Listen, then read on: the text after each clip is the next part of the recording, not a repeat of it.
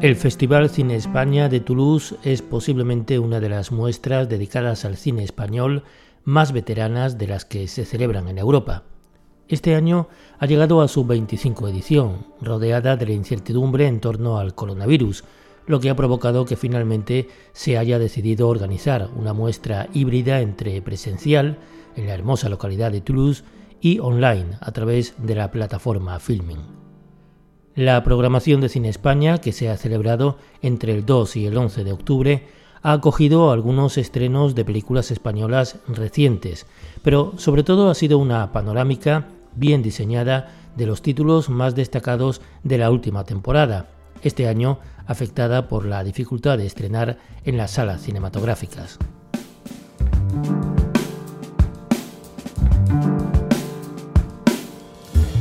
La inauguración y la clausura han estado protagonizadas por los hermanos Trueba, mientras que en la sesión inaugural David Trueba estrenaba en Francia su documental Si me borrara el tiempo, lo que yo canto, que se presentó en el Festival de San Sebastián del año pasado. En la clausura, Fernando Trueba presentó su película inédita El olvido que seremos, que se ha visto en el Festival de San Sebastián de este año. Fusiles contra el patrón.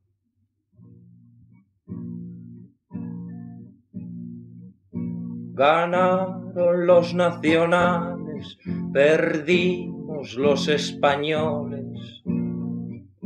Ganaron los nacionales, perdimos los españoles. En el año 1982, Fernando Trueba dirigió el documental Mientras el cuerpo aguante, que estaba protagonizado por el cantautor Chicho Sánchez Ferlosio, una figura importante en la creación de canciones anarquistas que acabaron convirtiéndose en himnos populares de la resistencia en contra del régimen de Franco. Y un personaje singular que terminó militando en el Partido Comunista a pesar de que su padre era Rafael Sánchez Mazas, fundador de Falange Española. David Trueba regresa casi 40 años después a este autor en el documental Si me borrara el tiempo lo que yo canto, título sacado de la letra de una de sus canciones. Que no, que no, paloma, no, que así que no trabajo yo. Soy un hombre del pueblo el documental de David Trueba, en todo caso, surge de una petición de la discográfica Marmoa Records que reedita en vinilo grabaciones del underground español y que tenía la intención de volver a publicar uno de los discos del cantante. En realidad, los dos documentales son complementarios porque mientras el de Fernando Trueba recogía entrevistas y canciones con el propio Chicho Sánchez Ferlosio y su mujer, Rosa Jiménez, en la película de David Trueba, la historia está contada principalmente por Ana Guardione, primera mujer de Sánchez Ferlosio, y que la reivindica en su papel de compañera y activista en los años más difíciles. Ana Guardione falleció el pasado mes de marzo, pero al menos vivió durante varios meses este redescubrimiento de su vida en común. Cuando canta el gallo negro, es que ya se acaba el día. Si me borrara el tiempo, lo que yo canto se centra sobre todo en la gestión del disco Canciones de la Resistencia Española de 1963, que fue grabado en la clandestinidad por dos periodistas suecos que viajaron a España solo para realizar esta grabación con una cassette y en el cuarto de baño de una casa, por razones de seguridad.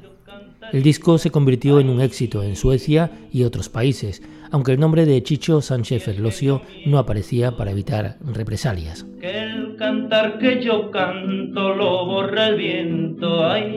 Se encontraron en la arena los dos gallos frente a frente. El documental reivindica la figura del autor, lo resitúa en su contexto y construye una crónica de esa España que escondía las torturas bajo la imagen de una apertura internacional.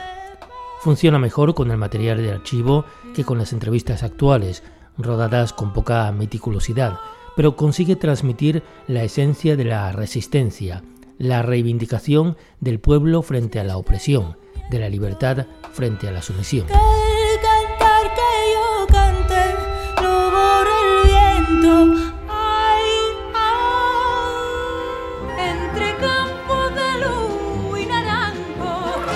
En la sección competitiva de ficción encontramos algunos títulos que llegaron a las salas en el último tercio de 2019.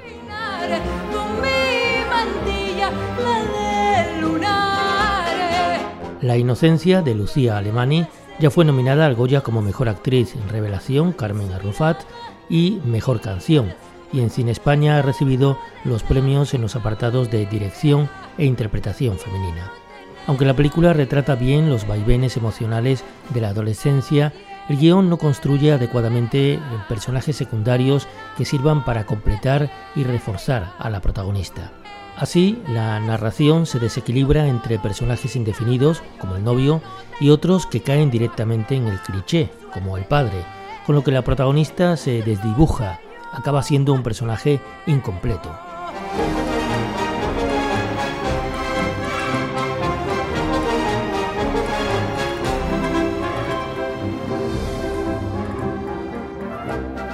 Más interesante es El arte de frío, de Ander Duque, que traslada parte de la iconografía del autor de cómics Felipe Almendros, que se interpreta a sí mismo como un artista en crisis que no consigue salir del círculo vicioso de la falta de inspiración y la escasez de ingresos, y que ha conseguido el premio de interpretación masculina en Cine España.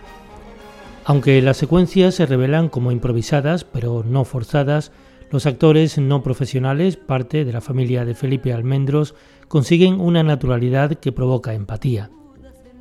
Hay momentos en los que no se sabe muy bien hacia dónde va la película, especialmente en la parte final, pero por otro lado hay escenas de humor absurdo en las que se consigue conjugar bien la realidad y la ficción, sin que se note la artificialidad.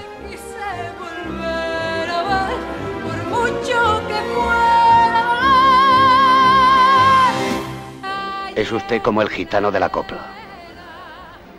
Conozco muchas coplas de gitanos. Pues yo solo conozco una que dice, cada vez que en mi camino te cruzas gitano, es para hacerme llorar.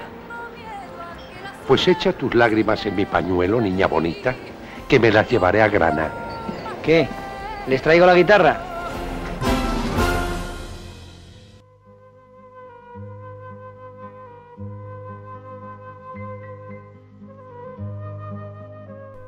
José Luis García dirigió El Crack en 1981 y El Crack 2 en 1983, que se convirtieron en dos ejemplos perfectos de cine negro español, castizo, pero con los resortes clásicos que provenían de su fidelidad al noir norteamericano. Por aquellos años también se estrenaron Asesinato en el Comité Central de Vicente Aranda y Tatuaje de Vigas Luna, ambas adaptaciones del detective Pepe Carballo creado por Manuel Vázquez Montalbán, que sin embargo resultan menos logradas. La España democrática de principios de los 80 se reflejaba en estas historias de género que, como en el caso del crack, se desarrollaban entre una Madrid melancólica y un Nueva York deslumbrante. El año pasado, Garci regresó al personaje de Germán Areta, que interpretó a Alfredo Landa en un cambio de registro espléndido en El Crack Zero. Pero mientras las películas de los años 80 han envejecido perfectamente, esta última incursión parece más antigua que aquellas. Con Carlos Santos interpretando al detective protagonista, la película se pierde en las autorreferencias, sigue los pasos de la estructura de las dos primeras, pero como imitación, más que como elemento propio. Pero coño, tú te vas a morir de un infarto. Siempre que hablo contigo tienes prisa. Sí, porque la mayoría de la gente se enrolla para decir nada y me hace perder el tiempo. Y luego viene eso de areta, corre, que si no, no llegas. Posiblemente el Areta interpretado por Alfredo Landa hubiera soportado difícilmente algunas de las largas secuencias de diálogos pretenciosos que contiene esta precuela. Es, sin embargo, una película que ha llegado a los espectadores de Cine España que le han concedido el premio del público.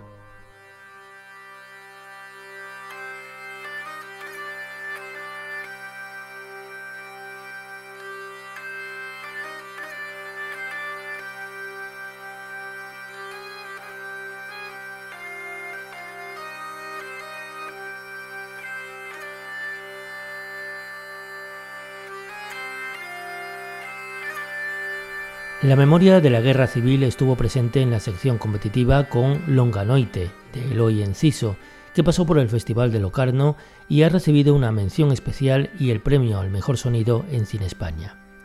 El director apuesta en su tercer largometraje por construir una aproximación a la memoria histórica que de alguna forma también se representa en la España contemporánea, utilizando textos de autores como Max Aub, Alfonso Sastre o Luis Eoane, que vemos interpretados por actores no profesionales en una historia fragmentada, una especie de recopilación de pequeñas historias que van conformando una visión compleja de los vencedores y los vencidos. Dividido en tres partes, la primera protagonizada por diálogos más cercana a la representación teatral, la segunda que se sostiene en la memoria y la tercera más epistolar, todas ellas tienen un eje en común, un personaje que parece perdido.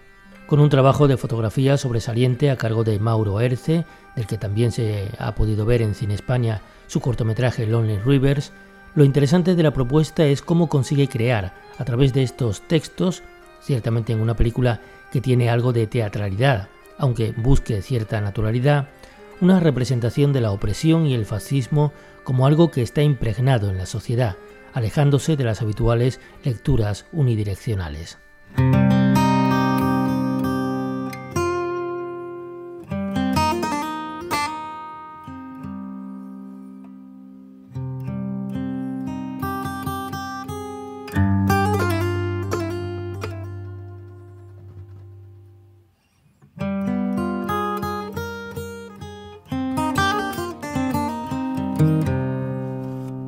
El Festival Cine España también organizó un programa doble en el que se incluyeron dos películas que se acercan a la figura de Guillem Agulló, joven valenciano asesinado en 1993 a manos de un grupo de neonazis y que se ha convertido en uno de los símbolos de la lucha antifascista. Por un lado, el cortometraje Ni olvido ni perdón de Jordi Boquet Claramunt, que pudimos ver en el DEA Film Festival y que muestra el regreso de una de sus hermanas al pueblo donde vivió el joven, teniendo que hacer frente a las amenazas y las pintadas de facciones de extrema derecha. Un corto que abunda en la superación del dolor, a pesar de la presión de la intimidación.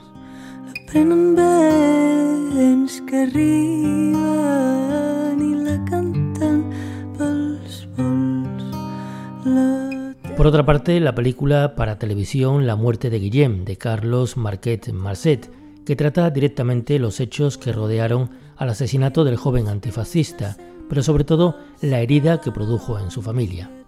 La muerte de Guillem se estrenó el pasado 3 de octubre en TV3 y la televisión pública valenciana Apunt, logrando una cuota de pantalla en esta última del 11,5% y convirtiéndose en el estreno más visto de la historia de la televisión pública en Valencia, mientras que en TV3 logró un 17,6% de cuota de pantalla.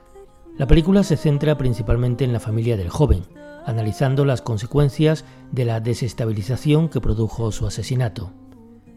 En cierta manera, la muerte de Guillem provocó que el tiempo se detuviera en el seno de un ambiente familiar sin fisuras, y el director muestra físicamente esta interrupción, transformando unas imágenes dinámicas al principio en planos estáticos, a partir del momento en que comunican la muerte del joven a sus padres.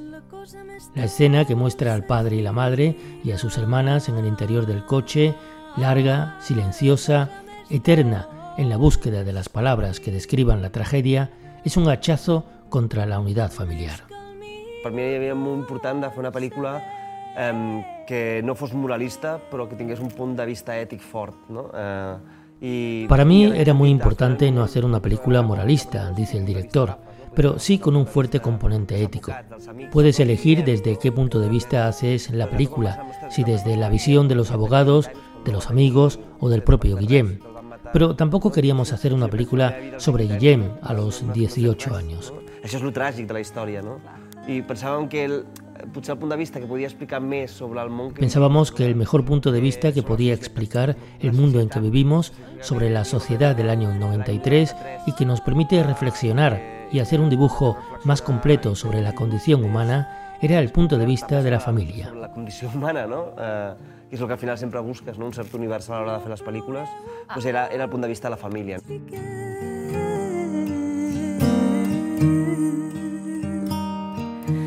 Pero quizás la decisión del director de centrarse básicamente en el juicio, incluyendo numerosas imágenes de informativos, incluso con la aparición de los padres reales de la víctima, acaba dando a buena parte de la película una mirada excesivamente sobria, y necesariamente explicativa. Esta posición provoca también que, a pesar de enfocarse en la reivindicación del carácter político del asesinato, pase de puntillas por la militancia del joven asesinado en grupos radicales.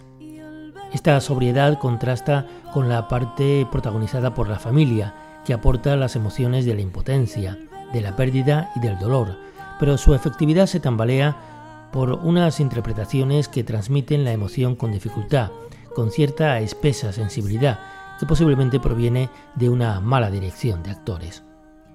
La muerte de Guillem es una película que pierde la oportunidad de abordar una compleja realidad social, la de la radicalidad, que tiene implicaciones mucho más profundas. Vinc d'una terra inundada pel sol, parint la vida la suor al front, el treball incansable, caure i alçar-te, alçar-te i caure i tornar a renaixer. Vinc d'un oasi, un desert i un verger, illes de pobles entre tarongers. Vinc del que ensenya Vicent Martí, la tierra sagrada y sagrada esos fruits. Cine España se clausuró este pasado fin de semana con la proyección de la película El olvido que seremos de Fernando Trueba, que también fue la clausura del Festival de San Sebastián. Esta crónica del certamen de Toulouse la podéis encontrar también ampliada en nuestro blog en primerafila.blogspot.com. De la pena i també de la festa. Les portes obertes, sopar la fresca, un raig d'oli sal, un sabor ancestral, cridar-nos, besar-nos, deixar-nos endur pel col·lectiu que ens encén el misteri del foc, incendis d'amor, música de banda i joves que canten. T'estime, t'estimo, t'estima amb la gossa. Vinc del misteri que amaga la moma, jupetins, espardenyes, fandangos i jotes, vinc de malaguenyes, vinc de l'udaielo, tabals a l'albada, al cordel el botifarra i sóc flama i sóc aigua, element sempre en guerra, l'arma i escut de la nostra terra. Vinc de la xiqueta, la mà del carrer, la flor de la parra i del taronger. Vinc d'una terra inundada pel sol, parint